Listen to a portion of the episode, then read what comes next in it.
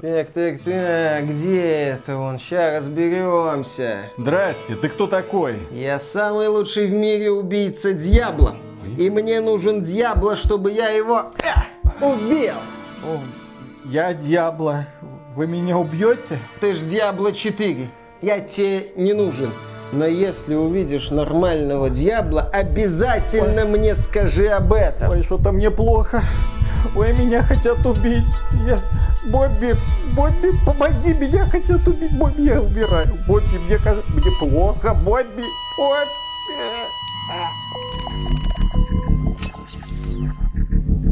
Приветствую вас, дорогие друзья. Большое спасибо, что подключились. И начнем издалека. Не так давно вышла игра под названием Diablo 4, и мы, в принципе, благосклонно на нее посмотрели, потому что компания Blizzard, несмотря на то, что пыталась ее испортить всеми силами, пыталась в одну игру запихнуть две противоположности, все-таки они пришли к какому-то общему знаменателю. Что я говорю по поводу две игры? Дело в том, что сначала это Diablo 4, это хорошее сюжетное приключение с яркими героями, с Лилит, с интересной впервые в истории Diablo историей, истории, тебе на самом деле увлекательно следить за судьбой героев. Но, к сожалению, все это разворачивалось в типичной дрочильне в открытом мире. Вот тебе региончики, вот тебе однотипные задания, вот тебе однотипные подземелья. Давай долбись. И, к сожалению, одно без другого не работало. И тебя это раздражало. Тебе хотелось, чтобы Diablo 4 разделили. Сюжетная часть была в стиле Ведьмака 3, ну а дрочильня в открытом мире это уже дрочильня в открытом мире. Пусть там люди долбятся до изнеможения, как они любят.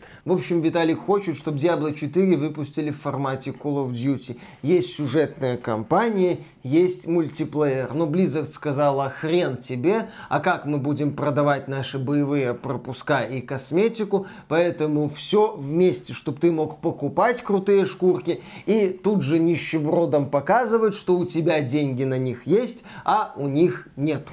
И одновременно с этим компания Blizzard показала, ребята, прохождение кампании это только начало. У нас будут сезоны. У нас вы можете создавать много разных героев. И вам придется их создавать, потому что каждый новый сезон будет открывать перед вами новые возможности. А чтобы познакомиться с этими возможностями, вам придется начинать с нового героя, заново стартовать это приключение. Ну так уж и быть, сюжетную кампанию вы сможете пропустить и просто долбиться в открытый открытом мире. Ну слушай, ну логично же выглядит. Новый сезон, новые активности, Новый. новые задачи. Ты берешь нового персонажа да. и начинаешь, собственно, развлекаться в новом сезоне. Ничего не так? Не так было то, что развлекаться было очень сложно, потому что компания Blizzard тебя заставляет заниматься той же самой херней, которую ты едва-едва преодолел при прохождении сюжетной кампании. Я забросил прокачку своего главного героя в Diablo 4 как раз таки из-за того, что я задолбался выполнять эти ваши долбанные долбанные активности.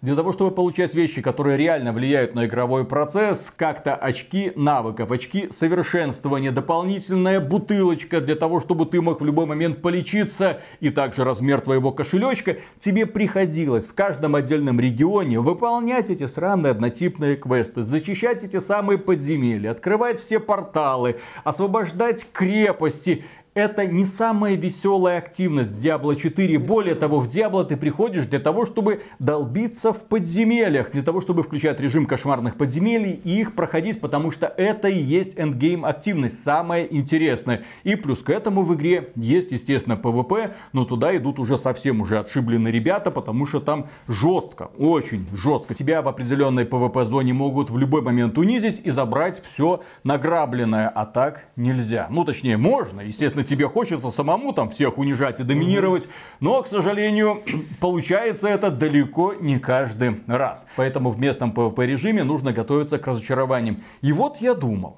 у нас есть кошмарные подземелья. Хорошо придумано. У нас есть PvP. Хорошо придумано. Его, наверное, немножко добалансировать, там оптимизировать. И тоже будет замечательно. Все, дайте мне вот эти активности, и я буду тихонечко их заново проходить. Компанию мне уже проходить не нужно. Все подземелья я уже зачистил. Все задания от NPC выполнил. Ну, ребята, можно я уже буду развлекаться. Стартовал новый сезон в Diablo 4, и компания Blizzard сказала, Товарищ, мы понимаем, что тебе больше всего не понравилось Diablo 4. Вот тебе еще больше этого. Наслаждайся. Blizzard, мнение игроков превыше всего. И я не могу себя заставить играть в Diablo 4. Более того, совсем недавно у нас был стрим, где я играл персонажем в новый сезон Diablo 4, называется он сезон чумы, и я пытался, ну, изображать хоть какую-то, не знаю, заинтересованность в том, что разворачивается на экране. Одновременно за мной следило сколько там, 3-4 тысячи человек. Миша тоже смотрел, и все они просили просили, пожалуйста, Виталя, переключись на другую игру. Давай Holds of Torment поиграем, давай в Remnant 2 поиграем, давай во что угодно поиграем, только, пожалуйста, не в это серое уныние под названием Diablo 4. Потому что Diablo 4, помимо прочего, также сохраняет один из своих главных недостатков. Серое однообразное окружение. Однообразные враги, однообразные боссы и однообразный набор сраных активностей, которые тебе нужно выполнять для прокачки боевого пропуска.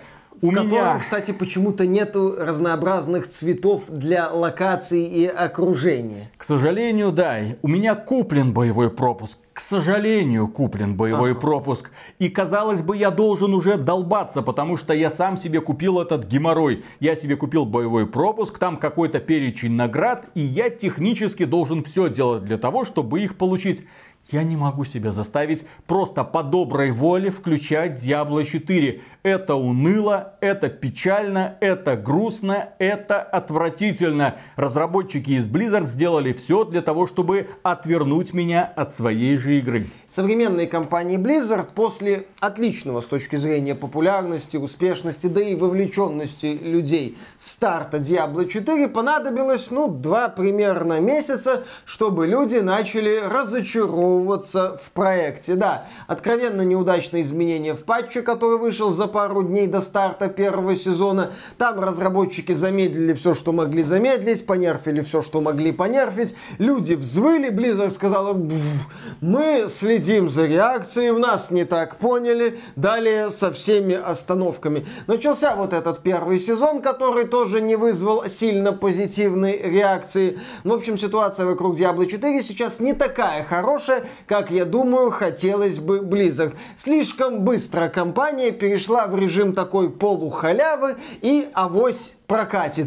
Не прокатывает. Люди слишком сильно раздражены современной Blizzard. Они слишком остро реагируют на все просчеты Blizzard. И у них есть на это полное право. Поэтому Blizzard, как мне кажется, после такого вот удачного старта должна была удачное начинание развивать, а не бежать в сторону. Так, ребята, сейчас вы будете бесконечно гриндить, а потом мы придумаем, как вас еще подоить. Такое уже сейчас не прокатывает Блин, бесконечно сходу. гриндить я бы рад, потому что я люблю игры а, подобной уныло, направленности. Уныло гринди, да, уныло да, да, да, да, гриндить, потому что есть яркий, бодрый гринд в стиле Диабло, а есть выполнение однотипных заданий, когда ты бежишь в одну точку, находишь NPC, берешь этот восклицательный значок, потом куда-то бежишь, там еще что-то пытаешься найти, потому что квеста формата «найди мне что-то вот в этой вот локации» слишком много. И это бесит, блин. Ну ладно, разработчики Blizzard очевидно извлекут урок. И года через два, как это случилось с Diablo 3, возможно выкатят идеальную версию Diablo 4. Появится новый класс, новый регион. Наконец-то они изменят подход к выполнению сезонов. Я надеюсь, что с Diablo 4 в итоге все будет хорошо. Не просто ж так я за него отвалил 100, блин, евро. Зато, с другой стороны, есть другие разработчики, которые все это время вдохновлялись опытом Diablo 2, которые хотели сделать свой Diablo, Diablo мечты, раз уж компания Blizzard вместо этого сделала Диабло 3. Не, ну ладно, Диабло 3 весело бегать. Но там Диабло э, 3 просто э, была в стилистике Fortnite до того, как Fortnite стал мейнстримом. Многим не понравился новый художественный стиль, который Blizzard избрала в Diablo 3. И плюс к этому, Diablo 3 был очень плохой Diablo, когда только стартовал. Как я уже сказал, через два года, только через два года появился... Reaper of Souls. Да, появилось дополнение Reaper of Souls. Они отказались от аукциона, они изменили систему выпадения лута радикально. Они добавили кучу разных активностей и потом патчами добавляли все больше и больше и больше. Они ввели наконец-то концепцию сезонов. подсмотренную у тех людей, которые хотели сделать Диабло мечты, у тех людей, которые разочаровались Диабло 3 и приступили к созданию Path of Exile, условно бесплатной Диабло. И, собственно, о второй части этой игры мы сегодня поговорим, потому что как раз после этого ужасного стрима Diablo 4, когда я пытался извлекать хоть какие-то позитивные эмоции от игры во вроде бы любимую серию, мы переключились на стрим, где нам презентовали Path of Exile 2. Вторая часть игры, которая сегодня развивается уже на протяжении 10 лет и которая по всем параметрам. Первая часть, не вторая, превосходит Diablo 4, потому что там-то разработчики понимают, как заинтересовывать людей, там-то разработчики понимают, как делать сезоны, там тоже есть сезоны, так называемые лиги. Каждый раз ты стартуешь новым героем, но при этом разработчики тебе столько всего насыпают нового. Они добавляют кучу новых элементов в игровой процесс, они добавляют тебе новые испытания, новый эндгейм. По сути, в игре два эндгейма, то есть сначала, когда ты докачиваешься до финала, а потом тебе бух, разворачивается там еще что-то, появляются какие-то мини-игры. И они в том числе на этом мероприятии тебе презентовали новую лигу, которая стартует в августе 23 года. И люди охренели, потому что в этом сезоне разработчики, которые уже который год тебе радуют, презентовали столько новых идей, там автобатлер появился, если что. А, да, актуально. презентовали столько новых идей, что первый сезон Diablo 4 от такой компании, от компании, которая ворочает сотнями миллионов долларов, которые и не снились разработчикам Pass of Exile, не смогла тебе предложить вообще ничего, кроме этих убогих сердечек, которые ты выбиваешь из боссиков и которые ты можешь вставлять в кольца. Это все, что вы предложили? То есть вы, по сути, взяли идею из Diablo 3 с этими камушками, с разными способностями, и все, да? И хватит. И хватит. С ну, вас действительно. 10 баксов за Зачем? премиальный боевой пропуск. И помимо нового сезона для оригинальной Pass of Exile, которую, напомню еще раз, 10 лет развивают, и в каждом сезоне тебя пытаются удивлять нововведениями, и не безуспешно это делают. Есть, конечно, сезоны неудачные, фанаты там иногда ноют слишком мало там нововведений. Блин, побывали бы они в шкуре людей, которые заплатили 100 евро за Diablo 4 и купили боевой пропуск для нового сезона Diablo 4. Что бы они тогда говорили? А, они в Diablo 4, конечно, не играют, потому что не хотят в этом открытом мире возить возиться, блин, и правильно делают. И вот разработчики показали вторую часть. К сожалению, они разочаровали всех, всех, всех, всех своих зрителей, потому что они сказали, что старт закрытого бета-теста Pass of Exile 2 не в 23-м, а, к сожалению, в 24 году, причем 7 июня. Ждать еще почти, блин, год. В общем, к тому времени Blizzard успеет завести Diablo 4 в тупик несколько раз и столько же раз поднять со дна. Компания Grindinger Games, которая сейчас принадлежит Tencent, показала трейлер. И в этом трейлере нас озадачили информацией, что будет 100 разных типов локаций.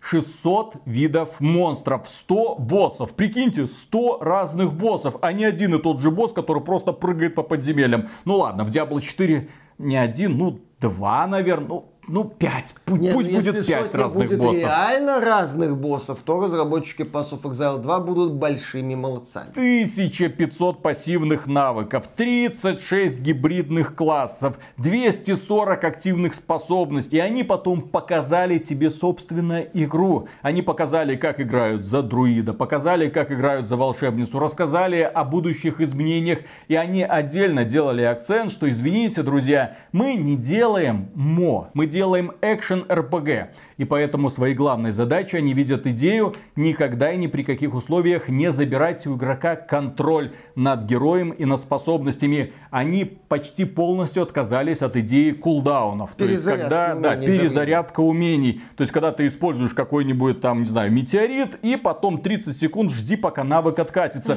Нет, у тебя есть мана, давай.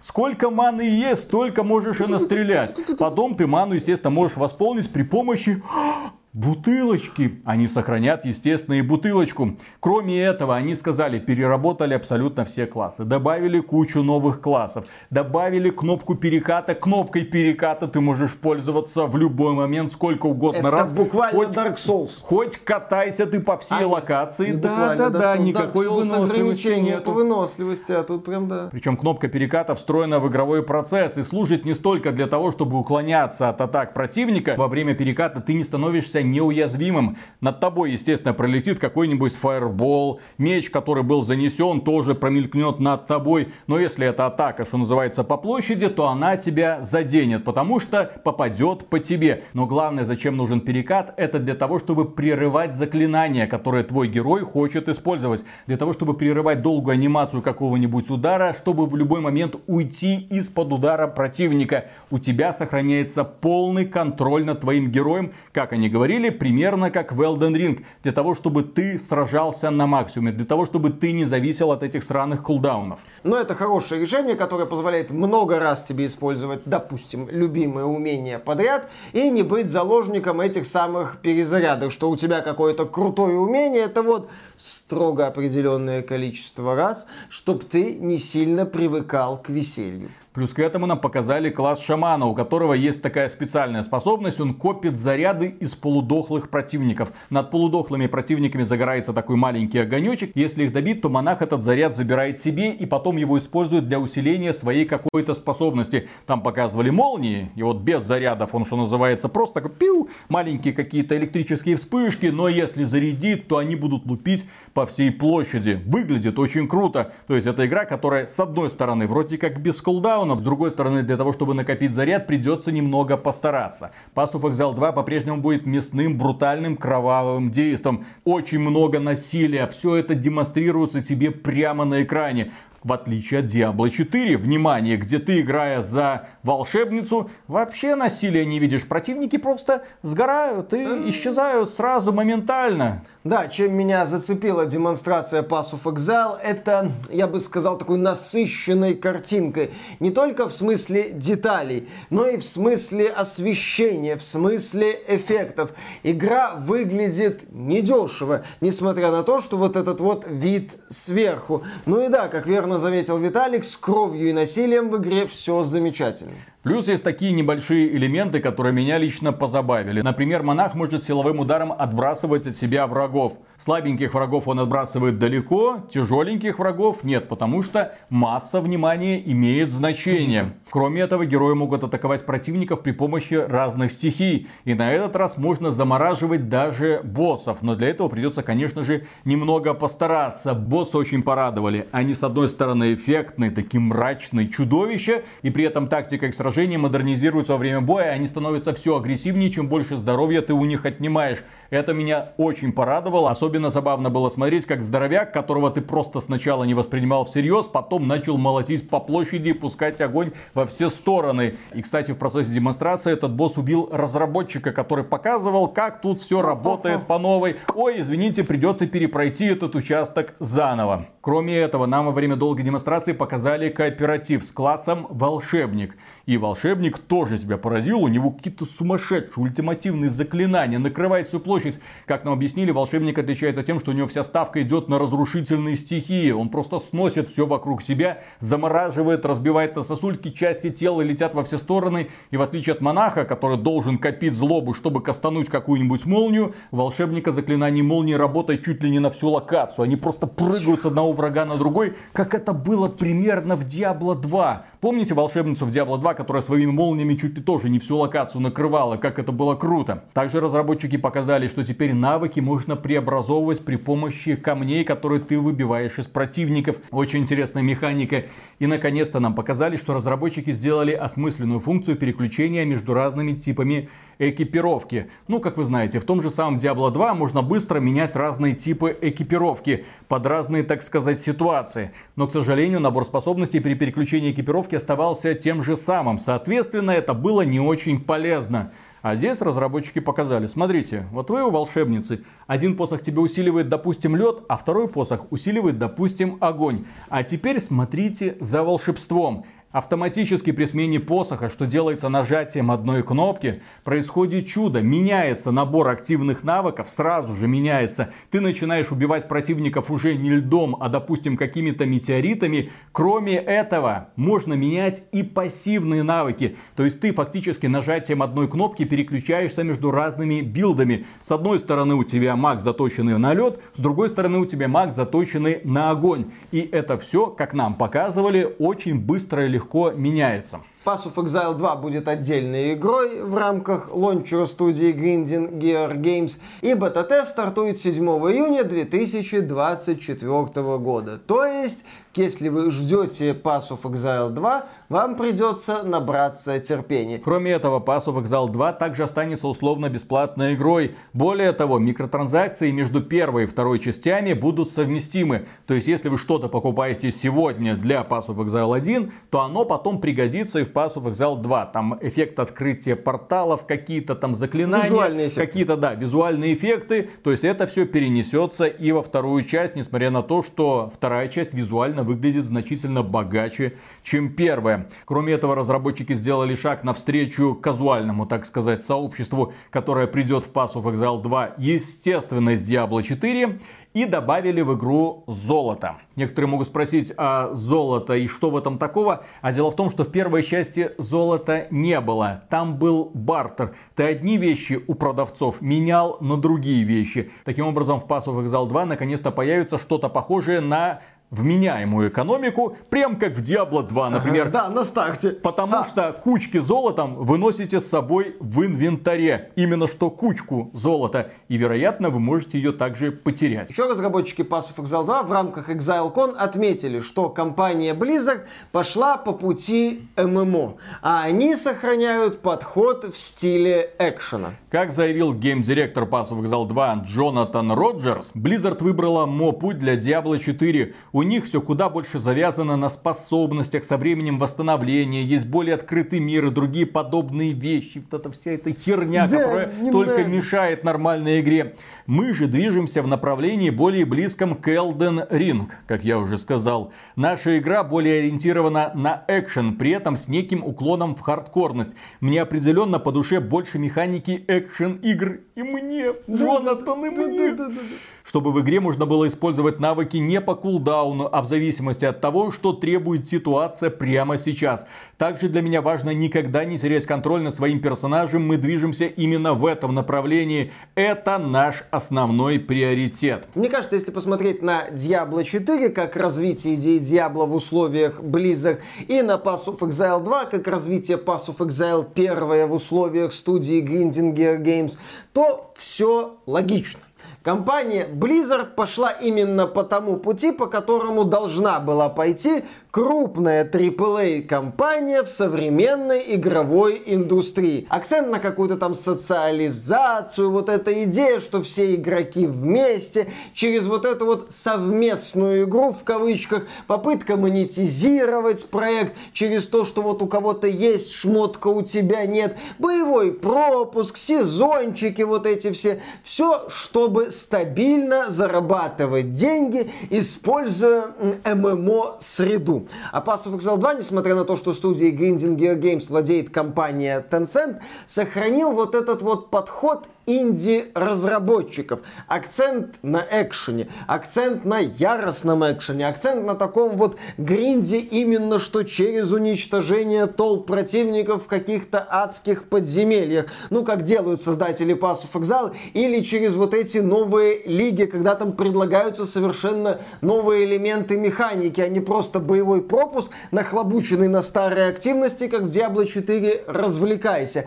Поэтому вот у Diablo 4 свой путь такого вот верхнего геймдева, а у Grindinger Games путь пониже. И да, путь Grindinger Games действительно многим людям импонирует, потому что им хочется видеть развитие Diablo 2 в формате экшен RPG, а не какую-то принципиально новую главу франшизы, чтобы было с ММО, ну потому что а куда мы сейчас без ММО? ММО, знаете, понятнее, именно что понятнее для крупной компании, как монетизировать. Наслаждайтесь. Именно так. И поэтому вывод следующий. Не играйте пока в Diablo 4, если вы думаете, блин, а может все-таки пойти и купить? Не надо. Blizzard еще предстоит долгий путь перед тем, как довести Diablo 4 до ума. Сегодня, если вы вдруг не знакомы, можете поиграть в Pass of Exile первую часть, подождать новый сезон, посмотреть, сколько всего разработчики добавят, ужаснуться этому и понять, что ближайшие несколько месяцев у вас будут плотно забиты в этой условно бесплатной игре, кстати, тоже переведенной на русский язык. Попробуйте Pass вокзал, если вы никогда до этого там не были. Или если вы когда-то ушли, самое время вернуться для того, чтобы вспомнить, что такое на самом деле Diablo. Понятно, что у этих разработчиков нет такого большого бюджета, как у Blizzard. Игра разрабатывается на протяжении 10 лет, и корни этой старой игровой механики, старых анимаций, старой графики ярко видны, хотя разработчики с тех пор проделали большую работу и многое обновили. Плюс, конечно же, же вы можете улучшить впечатление от игры, купив какие-то там наборы основателей с визуальными дополнительными эффектами, там анимациями порталов, обликами, допустим, для своего героя, но при этом в игре нет вообще элементов pay to win. В эту бесплатную игру вы можете бесплатно играть, бесплатно пройти по всем сюжетным вот актам, а потом уже задуматься над тем, а может мне нужно уже увеличить размер моего сундучка. Это делается за деньги, но это, так сказать, разовая выплата для того, чтобы поддержать разработчика, выплата причем очень очень небольшая. А это не Blizzard на медне говорила, что они не могут там увеличить как-то сундук из-за памяти? Я думаю, за деньги можно будет сделать за все, деньги, что угодно. Да, сказала Blizzard и начала продумывать следующий боевой пропуск. Поэтому, друзья, терпеливо ждем, что придумает компания Blizzard. Возможно, через год они доведут Diablo 4 до ума, но где-то через год стартует и Pass of Exile а, 2. В закрытой бете. В общем, у Blizzard, как и в случае с Diablo есть 3, время. есть два года, чтобы вывести Diablo 4 на качественно новый уровень. Иначе Pass of Exile 2 придет и покажет Blizzard ее место. Хотя Blizzard к тому времени анонсирует Diablo 5, ей уже будет пофиг. Разработчики из Grindinger Games дали Blizzard ровно один год, чтобы довести Diablo 4 до ума. Потом стартует открытая бета, а там уже, в общем-то, и сама игра, и все люди уйдут именно туда, потому что никому нахрен Diablo 4 не нужен в таком состоянии, с такими сезонами и с такими, блин, ценами на какую-то сраную косметику. Долбитесь в это сами, уважаемые калифорнийцы из Blizzard. Ну, Blizzard, ну, погоди. А мы переезжаем в Новую Зеландию, где сидят разработчики Path of Exile 2. Ага. Нам там нравится. И... Габену нравится, и нам нравится. Габен уже, помню, в Новой Зеландии. Ну, неважно. Габену но, но он нравилось... там провел всю пандемию, ему нравилось. Да, ему нравилось, и, в общем, понравится и нам. В общем, у нас на сегодня все. Ждем Path of Exile 2, играем в Path of Exile 1, презираем Blizzard за их новый сезон Diablo 4 и, естественно, поддерживаем этот ролик лайком. Огромное вам спасибо, дорогие друзья, за внимание. А преомегагромаднейшую благодарность мы, как всегда, высказываем нашим спонсорам. А стать спонсором можно через спонсору, через Boosty или напрямую через ютубчик. Все ссылочки в описании. Но лучше через Boosty, по крайней мере, подписывайтесь на нас там. Это своего рода бложек, где мы свои мысли вам показываем. Иногда даже всякие фоточки тоже демонстрируем из наших там путешествий. Да. Из моих путешествий, угу. потому что Миша домосед. Да, да, да. Миша домосед, поэтому вы Он можете... Ест, ест бургеры дома. Да, Миша, да, ест бургеры дома, поэтому подписывайтесь на мой OnlyFans. Пока. Пока. Ездил на выходные в Гродно. Ага. Интересный опыт испытал. Угу. Ну, как вы все знаете, дорогие друзья, я же себе машинку купил. Ага. Хавал. Моща китайского автопрома. Да. И что меня больше всего удивило, так это то, что ну, я никогда до этого не знал, что такое круиз-контроль. Ну, вот это вот опция, да. В некоторых машинах есть, ну и в этой есть. Угу. Ну, ну, есть и есть, я не пользовался. Но уже возвращаясь обратно, решил, думаю, дай-ка тискану на эту кнопочку, посмотрю, а что будет.